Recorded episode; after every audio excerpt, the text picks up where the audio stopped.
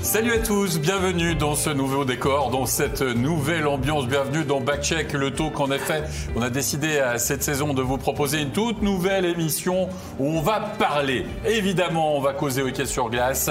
On va parler de plusieurs thématiques avec nos invités. On va revenir sur le HC Ajoie en évoquant le thème suivant. Est-ce que le HC Ajoie est la future lanterne rouge finalement de notre championnat? On parlera également des TDC Lions, puisqu'avec les dernières arrivées, notamment celle de Denis Malguin, Peut-être que ben, c'est l'étiquette de favori qui colle désormais aux Zurichois. Et puis on parlera aussi des nouvelles règles. Ça va faire plaisir à Stéphane. Ça, je sens que ça va être une thématique qui va être très très longue. Mais enfin, quoi qu'il en soit, j'espère oh. que tu es prêt, Stéphane. On parlera pas, on fera pas le tour ce soir que ça va être trop long. Dis ça, toi oh. Ah bon, on verra. Un petit peu tous les soirs, puis on va arriver au mois de mai. On verra l'application, ce que ça va ah, donner. déjà ce soir, en effet.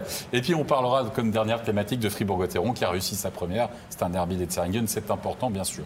Nos invités, sont toujours là. Jérôme Bonnet, Doug Stéphane. Messieurs, sans plus attendre, je propose qu'on attaque avec la première thématique. Le titre est forcément un peu provocateur. On parle de lanterne rouge. À joie a-t-il une future lanterne rouge? Jérôme Bonnet, après le match de ce soir, ton sentiment, c'est quoi? Écoute, qu'ils ont livré une belle prestation, mais euh, même si on dit oui sur le fait qu'on les voit comme lanterne rouge, c'est pas forcément leur manquer de respect. Ils ont délivré une belle prestation. Stéphane l'a dit, oui, et en même temps, ça leur rapporte pas de points. C'est peut-être ce qui va se passer assez souvent cette saison. C'est pas pour leur enlever quelconque mérite soit-il, mais euh, ils, ont, ils ont bien des chances de finir. Alors, ils parlent bien, hein? je, trouve, que ça commence bien l'émission parce que c'est juste, tu as trouvé les mots justes. C'est pas leur manquer de respect, c'est de faire une analyse pragmatique. Ça sera de voir aussi comment ils vont se comporter contre les équipes contre Langnau, Ambry, Rappersville, de voir comment ils vont, ils vont performer puis réussir peut-être à engranger des points là qui les mettront en confiance puis qui va réussir à peut-être. Euh, attends, attends, tu es en train de nous dire là que là, tu es Gary Chian, là, tu as déjà ton calendrier devant toi, tu as coché les matchs. Mais si tu coches des matchs, ça veut dire que tu es prêt à en échapper d'autres? Non, c'est pas, pas ça du tout, mais c'est de dire que c'est des matchs à six points. Ce sera des équipes qui seront de toute façon probablement dans le bas du classement, puis qui seront extrêmement importants pour eux s'ils veulent avoir une chance de, performer à ce niveau-là. Après, euh, est-ce qu'ils ont autant de chance contre Zurich, Zug? Je ne sais pas. Mais il faudra gérer l'effectif, gérer le temps de glace, parce qu'on l'a vu ce soir, ça ça va être quelque chose d'autre à gérer. Ça, pour moi, ça, c'est un gros, un gros sujet. Combien de temps de glace déjà ce soir pour De Vos, il joue 28 minutes 20 ou 28 minutes et demie, grosso modo. Ça, c'est le temps de glace d'un défenseur de premier plan dans cette ligue, un Tom Ernest, etc. C'est le temps de glace d'un défenseur d'NHL. On, on, tourne souvent 4-5 défenseurs, maximum 6 en NHL. Avec des pauses commerciales. Avec des pauses commerciales. Un attaquant en, National League, un attaquant qui joue beaucoup, beaucoup, joue 23, 24. Ça, c'est dans les matchs exceptionnels. C'est souvent en prolongation. On le voyait avec Dernay l'année passée, avec Winnick à Genève, Omar, qui était surutilisé. On disait qu'il était surutilisé à 22, 23, 24. Là, c'est 28. Il y a eu 8 minutes de power play. Il a joué 7 minutes 18. Bah, tu es en train de nous dire, Steph, qu'en fait, euh, euh, ils ont des attitudes encore peut-être de Vos à zone de, de, Swiss League. Ça veut dire que même si le coach leur dit de revenir, ils restent sur la glace, Jérôme Mais est-ce que vraiment on leur demande de revenir? Moi, c'est une question que je pose quand même. Ils avaient énormément de liberté en Swiss League. Ils savaient comment faire la différence. Ça marchait. Aujourd'hui, c'est une autre histoire. Il n'y a pas que eux. Même dans le jeu, ils peuvent pas. Le système n'est plus de Vos à zone. C'est cinq joueurs qui doivent jouer ensemble le temps de jeu là, de 28 minutes, ça fait aucun sens. Ça fait aucun sens. Dans un match de 60, le Duc a joué 23. S'il y en a un qui peut jouer 28, c'est un défenseur, le meilleur défenseur de l'équipe. L'étranger peut jouer peut-être entre 25 et 30. Dans un match où on pense qu'on peut gagner, tu surutilises ton gars, tu as 8 minutes de power play, tu as moins de piqué, OK. À zone 26. Asselin, c'est euh, un petit peu moins que 23, 22 minutes Est-ce que c'était juste pour le premier match qu'ils ont voulu forcer pour essayer de gagner la nouvelle arena, euh, partir la saison du bon pied? Ça, ça pourrait être aussi le cas. Donc, attendons de voir comment ils vont gérer toute la saison, puis euh, surtout de, voir aussi comment ça va tenir. Donc, le prochain match va être, va être important de voir comment les gars rebondissent. Tu l'as bien dit, Gaëtan Haas, d'attaquant le plus utilisé de Bienne. 19-34 ce soir. Ah, c'est peut-être des adaptations qui vont se faire aussi du fait qu'ils aient plus de statistiques euh, dans leurs mains. Hein. Peut-être qu'ils voyaient. Alors, ça se voyait, mais il n'y avait peut-être pas forcément le temps exact de jeu avant. Personne n'en parlait trop. Maintenant, c'est flagrant. Vous voyez, la première, la première soirée de la saison, on en parle. Ils vont devoir s'adapter. C'est trois matchs par semaine. N'oubliez hein. pas que cette ligue-là, c'est mardi, vendredi, samedi. Tu ne peux, pas jouer 28 minutes trois fois par semaine. C'est quand même un peu un aveu de faiblesse aussi peut-être par rapport aux autres blocs. lors du premier tiers, le bloc d'Oubert, là, il me semble, on l'a plus vu, Doug. Et puis ensuite, il s'est un peu effacé. On a moins entendu, en tout cas, ce bloc-là, Bon, on a voulu pousser, reprendre le rythme, essayer de revenir dans le match. Euh, on a parlé des unités spéciales. Je pense que 7 minutes 17 euh, sur les 8 minutes euh, en powerplay. Donc, euh, ça a montré le temps de jeu qu'il n'y a pas eu de deuxième powerplay ce soir. On a utilisé que, le premier. Et, ça va faire partie des ajustements. Je ne suis, pas trop- inquiet de leur côté. Ils vont trouver les solutions d'équilibrer un petit peu ça. Mais ça fait quand même... c'est choquant euh, quand tu regardes le chiffre. On revient à la thématique du jour, quand même, la lanterne rouge. On a lancé un sondage sur nos réseaux sociaux, messieurs, pour savoir combien de points allait faire le HCA. C'est-à-dire plus ou moins 30 points. C'est un peu ça la question. Est-ce que vous attendez à ce que la fasse moins, fasse moins de 30 points cette saison Plus que 30 points, moi je vous propose de, de regarder justement les résultats de ce fameux sondage. Alors moins de 30 points, 37% des votants, hein, que ce soit justement euh, sur les différents réseaux sociaux de MySport, et 63% pensent tout de même qu'Ajoie va faire plus de 30 points. Il y a peut-être beaucoup de supporters à Joulot qui ont voté à Jérôme, mais tu le disais en fait, ben, lanterne rouge, il n'y a pas forcément de honte à dire ça par rapport à la future position finalement du, du HC Ajoie, mais saison réussie à plus de 30 points, sûr, et à moins de 30 points déception, quelle que soit la place finale, j'ai envie de dire au classement. Moi, j'adore voir ce résultat parce que c'est- la preuve qu'il y, a- y cette- il y a cette ferveur jurassienne qui est extraordinaire. J'imagine qu'on peut se dire qu'il y a à peu près 70% des gens qui ont voté qui sont jurassiens. Et c'est ce qui fait la beauté en fait de ce club. On y C'est ce qu'on a pu vivre aussi l'année passée. C'est c'est toute cette ferveur et cet engouement que ça peut amener. Et je suis très content de voir ce résultat parce que ça prouve que bah, le public est ultra content de les voir à ce, à ce niveau-là et qui croit en eux. En fait, on dit 30 points. Pourquoi on a dit 30 points, messieurs Tout simplement parce que Rappersville avait fait 32, je crois, ou 31 points lors de sa remontée finalement de National League. Doug, est-ce que c'est le, le score en points qu'une équipe de néo-promu, hein, qu'un néo-promu, finalement est capable de faire quand il fait le grand saut dans la, dans la meilleure ligue? En toute honnêteté, je pense que c'est pas pas important parce qu'à Joie, il n'y a, pas de relégation à ce côté-là. Ils ont deux ans sur le projet. Il va falloir qu'ils s'accrochent aussi euh, là-dessus. Euh, quand on regarde Rappersville il y a quelques années, c'était une victoire sur les 12 premiers matchs. Donc, ça va leur prendre euh, du temps aussi s'ajuster, d'aller engranger des points. Est-ce que le total fait ta saison réussie ou pas? C'est plutôt de savoir s'ils ont donné un spectacle puis s'ils ont été capables d'être compétitifs. Moi, si Ajoie réussit à donner des matchs comme ils l'ont fait ce soir sur une, sur une base régulière de 3, 4 fois sur 5, euh, je pense qu'il y a des joueurs qui vont... euh, euh, qui, qui vont briller puis qui vont faire des bonnes choses. Donc, c'est, et ça sera positif pour notre hockey parce que le spectacle ce soir qu'ils ont donné était, était, était bien. Ouais, ça, il étaient- faut réussir les matchs à domicile finalement, quoi. Hein, Steph? Il faut gagner contre. C'est comme les Canadiens nordiques à l'époque, euh, Montréal-Québec. Les fans, de, fans de Québec, ils disaient pourvu qu'on gagne les huit matchs contre Montréal, on peut perdre les 72 autres, on s'en fout. Donc, non, mais je pense pas que c'est à ce point-là. Évidemment, c'est un derby. Il y avait beaucoup d'émotions. Moi, j'ai aimé le comportement d'Ajoie ce soir. On a senti cette équipe. Elle ressemblait un peu à Ambry dans, dans- son état d'esprit. On fourcheckait à deux hommes, on y allait volontiers. Il y a eu pas, mal d'erreurs avec l'aide offensive homme pour homme dans le premier tiers, je l'ai montré. Et en- au, au deuxième tiers, on a corrigé ça. On a changé un peu le truc. On était moins pris dans notre zone, en tout cas de vitesse. On, moins- on s'est fait moins battre à la cage parce qu'en première période, on sort 3-4-0 pour Bienne. Rien à dire. hein. Parce qu'il y a eu des, des quatre- des chances, de- des, des chances catégorie A1, là, il y en a eu 6 ou 7. Et là, Wolf a tenu son équipe dans le match. On, parlait, on avait des doutes aussi sur Wolf. Mais ce soir, il a fait un match d'un gardien de Ligue de National League. Ouais, il était impérial ce soir. Il a été 95 quasiment. Wolf, ce soir. Très solide, très, très, propre, très rien à dire. donc, donc vous êtes en train de nous dire finalement, messieurs, bah, que Gary, euh, au niveau des entraîneurs, il est, malgré la défaite, il peut être plus satisfait de son équipe que Tormelan, Doug Ben, écoute, Ouais, euh, franchement, bien, euh. franchement euh, si on regarde euh, bien aujourd'hui, ils, ils se sont créés des chances. On- tu l'as dit avant, 5, 7 premières minutes, ils ont au moins 5 ou 6 scoring chances. Les, et des, des grosses chances de marquer. Et ça finit au fond. la première période n'a pas le même allure. Ajoie prend peut-être pas confiance en deuxième tiers. Le match reste pas aussi serré. Avec des si, vous me direz, on, va pas très loin. Mais Reste que je trouve que l'entente du match de Bienne, ils sont bien rentrés dans leur match. Ils ont euh, manqué, euh, certes, plusieurs opportunités. Puis à la fin, ben, c'était un peu panic on board parce que ben, les Ajoie recollé au score, ils ont mis de la pression, ils ont fait un petit push, puis ils ont réussi à trouver un moyen de gagner. La, Je pense que. différen- la différence aussi, c'est le talent. Gaëtan Haas, son petit but, pas joué un grand match. Gaëtan Haas, ce soir, là, était bon 4 contre 5, a été utilisé un peu partout, 10 19 petites minutes. Il marque un but important. Ça, c'est le talent. Un joueur suisse comme ça, à jouer, n'est même pas proche d'en avoir un. Donc, c'est ça aussi qu'à la fin a offert. Est-ce qu'il a offert un joueur, a joué un joueur suisse comme offert devant la cage? Non. Offert est arrivé en breakaway, il l'a mis dedans.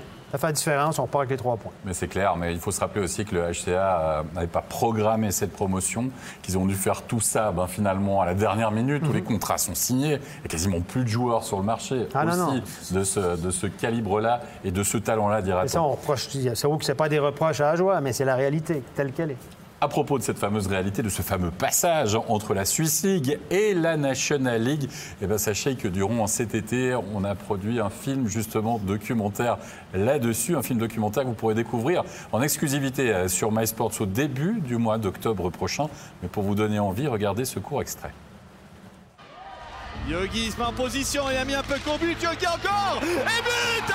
Un joueur retrouve la National League Si on passait pas cette étape-là, je ne sais pas où sont situés en Swiss League en ce moment.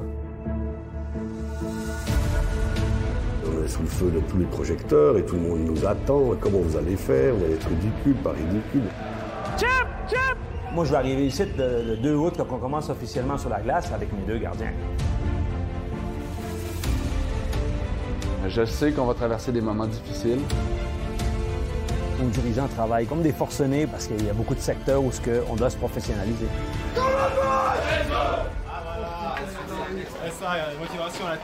là. À découvrir donc début octobre, bien sûr, sur MySports. On aura largement le temps de vous en reparler. Messieurs, deuxième thématique déjà. hein. On va avancer un petit peu dans ce backcheck, le talk, euh, première émission. On va parler des ZDC Lions, si vous le voulez bien. Parce que les ZDC Lions ont confirmé Kenville, d'abord, ça c'est la première chose. Et puis surtout un certain Denis Malguin, Doug, qui débarque dans une équipe déjà bien fournie.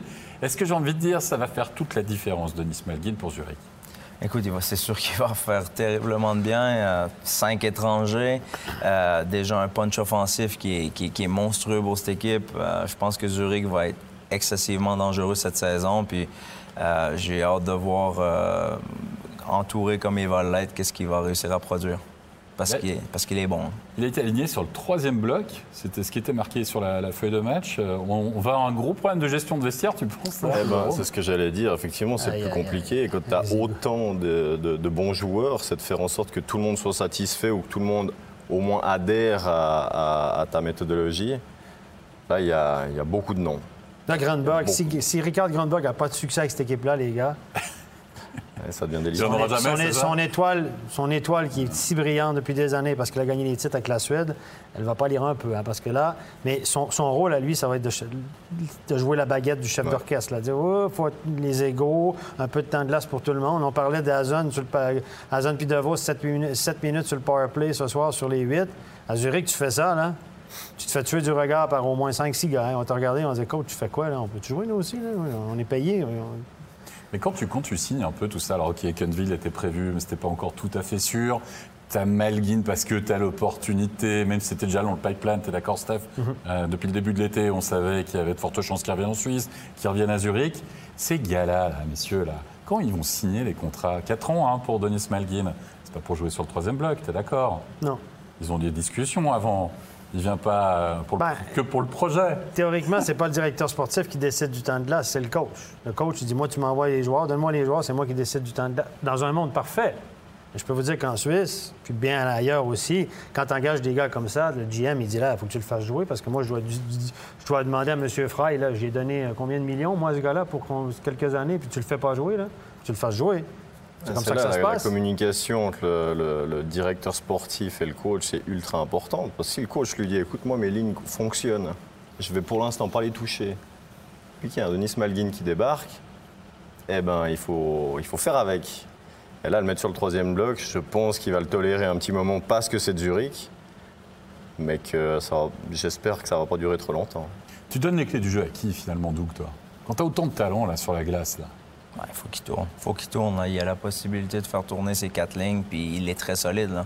Euh, quand on regarde euh, Kenville ce soir, quand tu regardes euh, des gars comme Pedretti qui étaient ça à 4, ils ont joué un très bon match, puis ils ont quand même eu du temps de jeu aussi. Là, c'est plus dans les matchs serrés où ce sera intéressant de voir avec quelle stratégie il va, mais au jour d'aujourd'hui, il faut qu'il faut qu'il tourne son, son banc, son effectif, puis j'ai hâte de voir qu'est-ce qui va Quand se tu passer? coaches contre Zurich, là, t'es coach de l'autre équipe contre Zurich, là, puis tu dis, bon, j'ai deux, j'ai un- un- une première paire de défenseurs top-notch que je peux mettre contre le premier bloc adverse. Mais c'est qui le premier bloc à Zurich, les gars? Non, là, il n'y en a pas.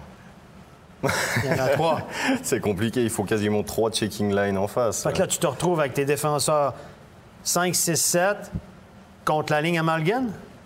Ben, c'est ça qui s'est passé ce soir. Hein? Wow, c'est- c'est ça. Je suis d'accord avec toi, mais en même temps, la saison passée, là, à Zurich, là, tu, tu parlais d'Oug. En avant-match, tu dis, OK, euh, Lausanne a usé Zurich finalement au quart de finale. Il tombe contre Genève. Très bonne équipe genevoise, mais c'était quand même assez serré. Ça a peut-être senti un petit peu diminué physiquement.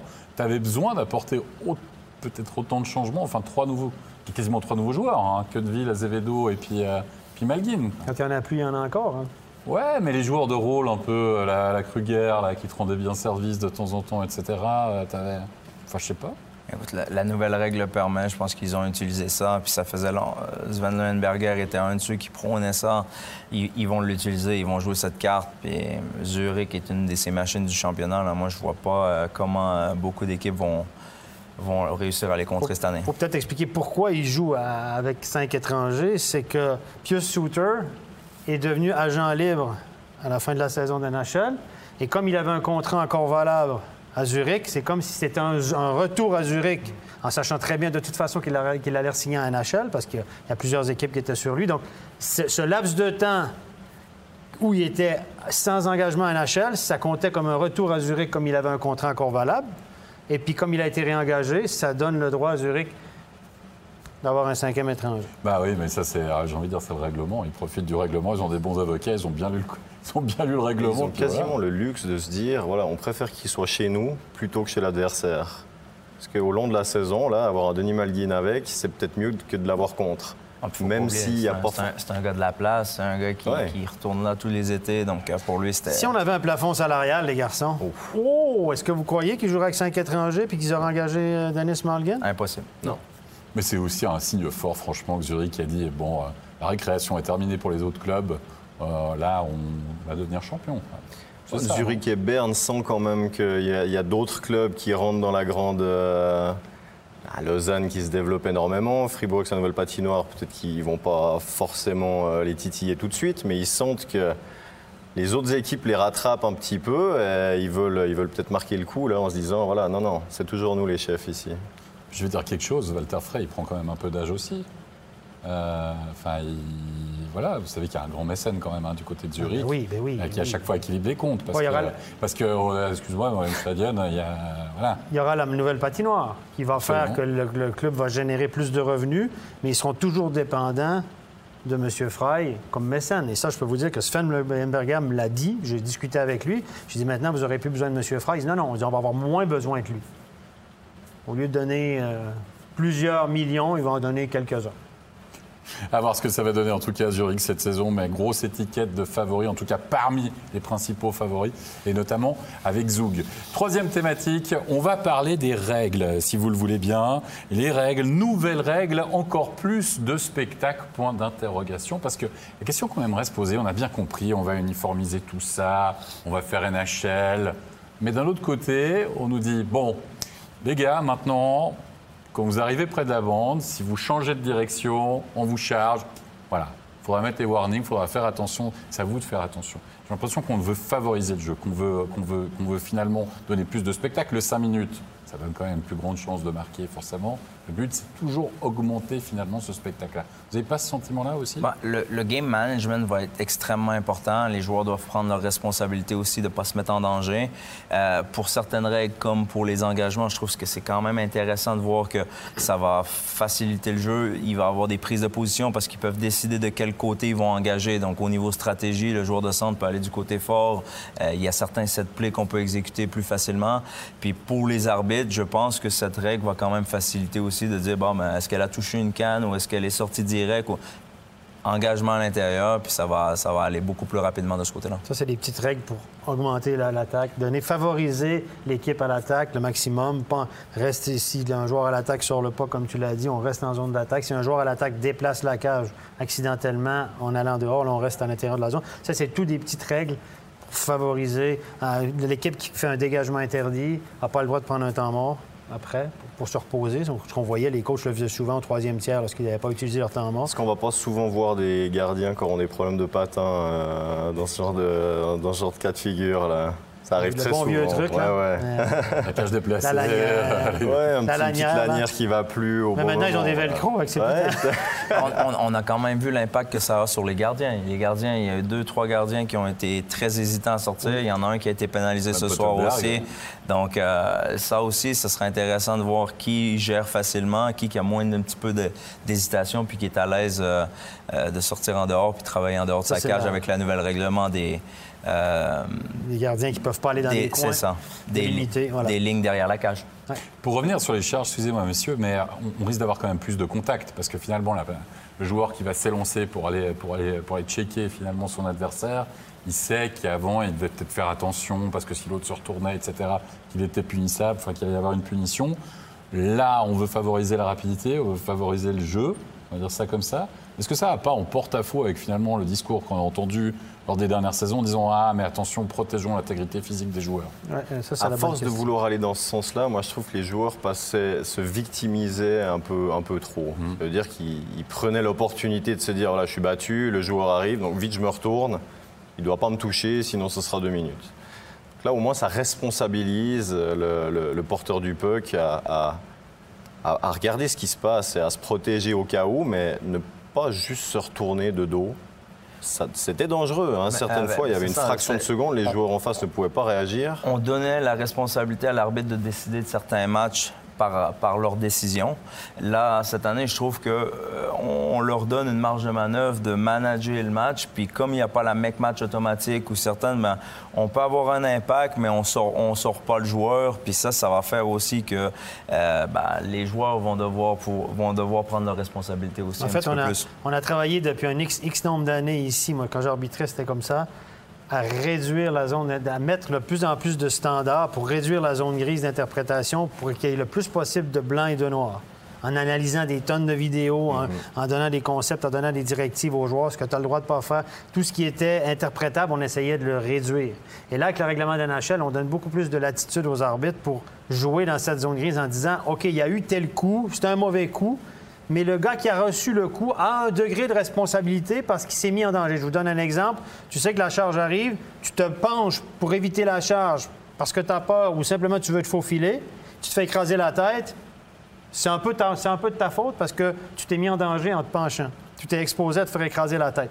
Je ne dis pas que c'est totalement excusable, mais là, il y aura une zone grise d'interprétation où l'arbitre pourra. La, la seule pénalité où il n'y aura pas de pardon, c'est la charge par derrière. C'est 5 plus méconduite pour le match. Une charge contre la bande, anciennement c'était 2 plus 10, maintenant on peut donner 2 ou 5 minutes tout seul, mais pas forcément le mec match. Donc, les arbitres devront faire comme un NHL, évaluer le degré de responsabilité de la victime. Et là, les puristes, les gens qui sont pour une sévérité extrême avec les agresseurs seront fâchés parce qu'en NHL, on excuse beaucoup, beaucoup, beaucoup. Est-ce qu'on va être comme en NHL? Je pense pas. Mais les arbitres devront réajuster leur tir un peu. Question, on arbitre à 4, bien sûr. Hein tu as le, le référé qui, qui lève le bras, qui est le plus loin de l'action. Il veut donner deux minutes. Ils discutent entre eux. Et l'autre dit Non, mais ça, c'est 5, t'étais loin. Ils ont toujours le temps. Une fois que la pénalité est sifflée, là, ils ont toujours le temps de dire c'est 2, c'est 5, c'est 5 mec match ou c'est. euh, le 2 plus 10 n'existe plus. Mais ils ont les micros, hein? Ils ont des micros maintenant. Petite oreillette. Donc, durant l'action, ils peuvent déjà se parler. Mais quand on donne une pénalité, il peut y avoir un caucus à n'importe quel moment. On peut demander au juge de ligne euh, c'est ton angle de vue. Toi, tu as vu quoi? Qu'est-ce que tu en penses? Et puis après, arriver à un consensus pour les pénalités majeures. À noter que, au contraire de la NHL, on a adapté le règlement dans l'ensemble, mais pas tout. On ne peut pas aller revoir les pénalités, les éventuelles pénalités majeures à la vidéo, comme le font les euh, arbitres de NHL. On n'a pas accepté ça en Suisse. Ouais, on n'a pas très bien compris pourquoi d'ailleurs. T'es d'accord? On n'a pas très bien compris pourquoi. On a posé la question et puis, euh, on a dit oui, non, mais parce qu'en Suisse, on a trouvé que c'était pas bien.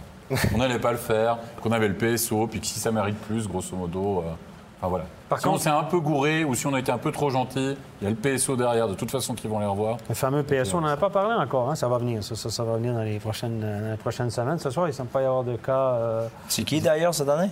C'est les mêmes que d'habitude. C'est les mêmes. pas entendu de changement? Juste peut-être euh, un sentiment, messieurs. On adapte là, le règlement international, donc en Suisse notamment à 75% comme celui de NHL, quelque chose comme ça.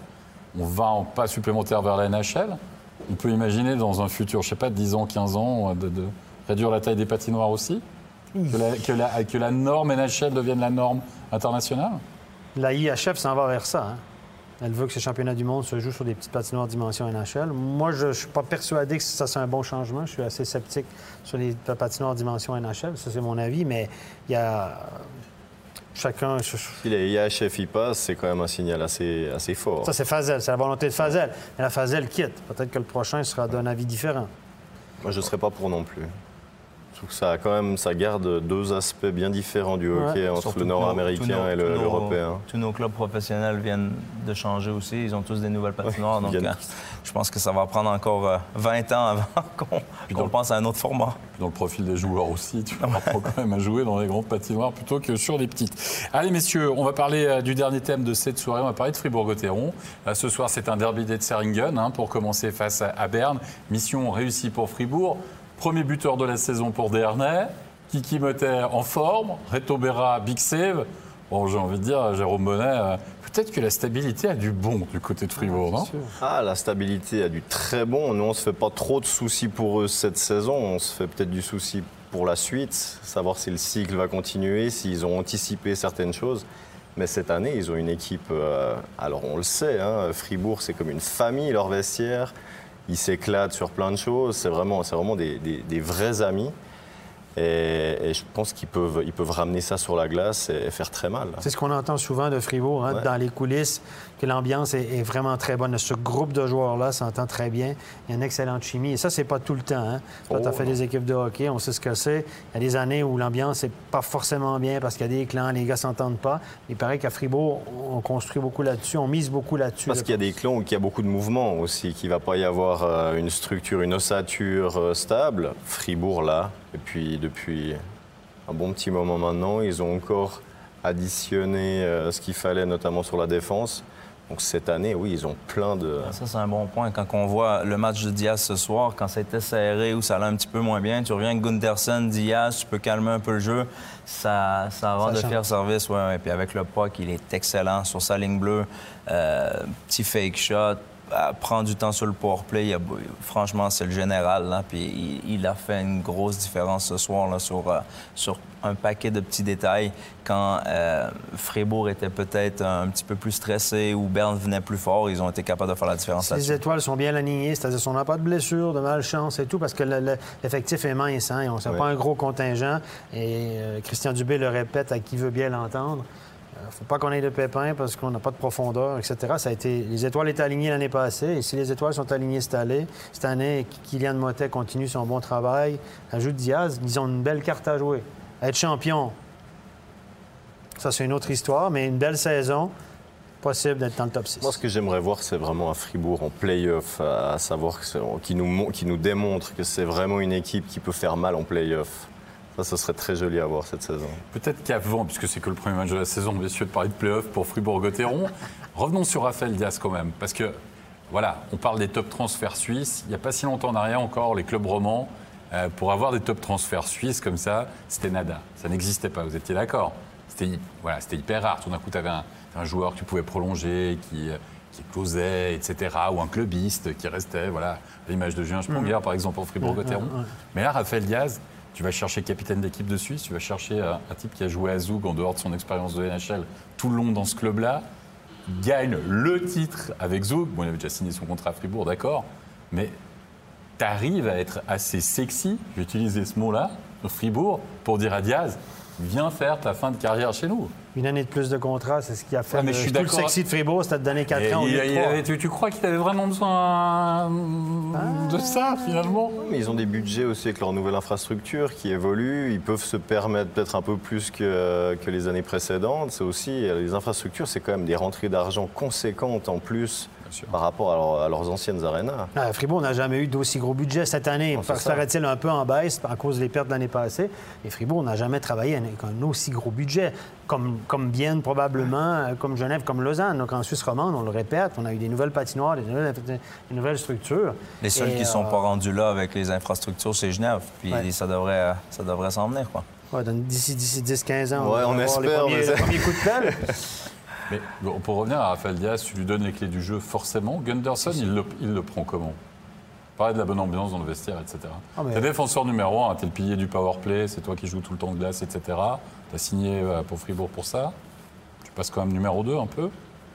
Est-ce que tu n'as pas une certaine humilité à un moment donné? Lui, il a déjà tout prouvé dans sa carrière. S'il a une soirée où ça va un peu moins, peut-être qu'il est content qu'il y en ait un qui puisse faire euh, le travail à sa place. euh, Si tu veux gagner, il faut que tu aies d'autres joueurs. Si tu veux Voilà, gagner un ça. championnat et d'avoir un titre, parce que faut que tu aies des joueurs autour de toi. Tu peux pas dire je veux être le kingpin, je veux pas de compétition, mais je veux gagner le championnat. Puis Il un faut que tu gaucher, acceptes. un, un Ben gaucher de qualité en défense, t'as un droitier aussi qui peut jouer de grosses minutes.